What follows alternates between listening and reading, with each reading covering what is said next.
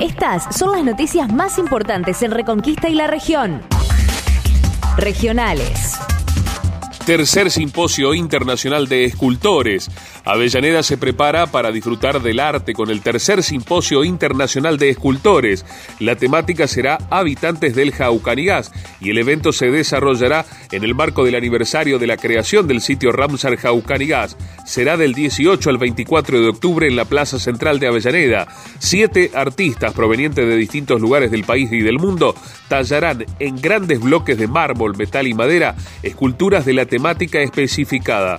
La entrada será libre y gratuita y el acto inaugural tendrá lugar el martes 19. Durante la jornada de ayer jueves 14 y también hoy viernes 15, ya se han asignado turnos para inocular con segundas dosis de Sputnik en Reconquista. Recordamos que deben asistir solamente todas aquellas personas registradas y con turnos. En cuanto al remanente de la franja etaria de menores de entre 11 a 3 años, serán convocados oportunamente a través de una comunicación directa de la región de salud.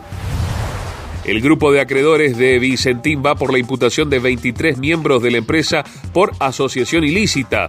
Sostienen que los directivos se organizaron para estafar a entidades crediticias privadas y públicas y a productores de granos. La deuda del grupo asciende a los 1.400 millones de dólares.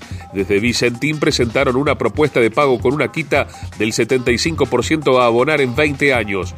El abogado del grupo de acreedores del grupo Vicentín, Gustavo Feldman, sostuvo que el próximo 25 6 de octubre.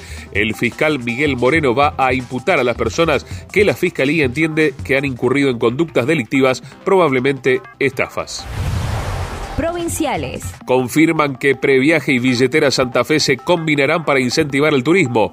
Lo informó el secretario de Comercio Interior y Servicios, Juan Marcos Aviano. En principio será para los santafesinos, pero buscan ampliarlo a turistas que sean de otras provincias. Está autorizado por el programa que se pueden considerar como usuarios de Billetera de Santa Fe los que acrediten previaje, indicó el funcionario. Consumada la primera jornada del plan de lucha anunciado por AMSAFE, el ministro de Trabajo reiteró que el problema corresponde a una interna sindical que el propio gremio debe resolver. Desestimó la posibilidad de adelantar a diciembre el último escalón de la oferta, al menos mientras se mantenga el escenario de conflicto. El gobierno provincial ratificó su propuesta salarial y su postura de no convocar a una nueva reunión paritaria mientras haya medidas de fuerzas votadas nacionales. Llevamos ya 37% de inflación en el año.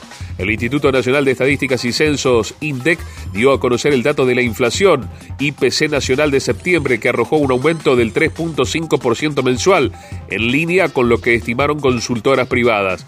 De esta forma, el incremento de precios durante los primeros nueve meses de 2021 fue del 37%. En los últimos 12 meses, el IPC acumula un alza del 52.5%.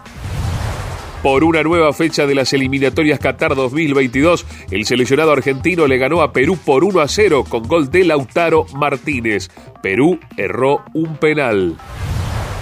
Para este viernes se espera tiempo inestable en el norte santafesino con probabilidad de algunas tormentas, con lluvias y probabilidad de ráfagas de viento intensas durante la mañana.